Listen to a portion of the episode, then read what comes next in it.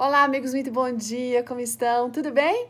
Hoje temos uma meditação que vem desafiando a gente a saber se nós estamos indo onde Deus nos manda.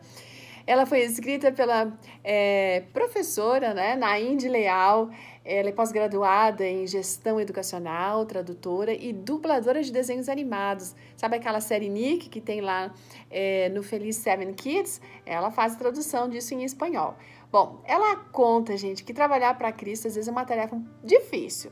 A gente precisa, sim, abrir mão de algumas coisas, nós somos desafiados muitas vezes a novas situações, a novas habilidades que a gente precisa desenvolver, mas é sempre muito compensador. E a gente precisa aprender a se entregar por inteiro para Deus para poder fazer o melhor. Uma coisa importante é descobrir o que a gente pode fazer bem né? Às vezes Deus nos coloca em situações que a gente nem sabe como que vai desenvolver aquela atividade, mas Ele nos qualifica e a gente aprende e a gente aprende a amar, inclusive, aquilo que Ele nos coloca para fazer. Mas, de qualquer maneira, é sempre importante descobrir em quais áreas a gente pode atuar e Deus vai transformando, sim. E nosso trabalho tem que ser de entrega, né? De coração e de alma para poder fazer isso. A nossa amiga na Índia, de uma forma especial, ela gosta de trabalhar com adolescentes e crianças. Então, ela se dedica para o Clube dos Bravadores Aventureiros, gente. E onde ela passa, se não tem um clube, ela funda um. E ela já fundou três: dois em Madrid, lá na Espanha, e um ali em Tatuí, é, em São Paulo.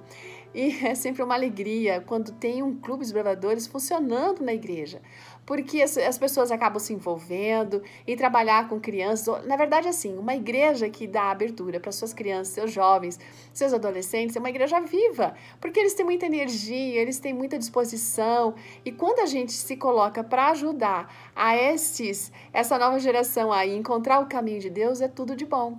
Então, trabalhar para o Senhor é sempre gratificante, especialmente quando envolve salvação de pessoas.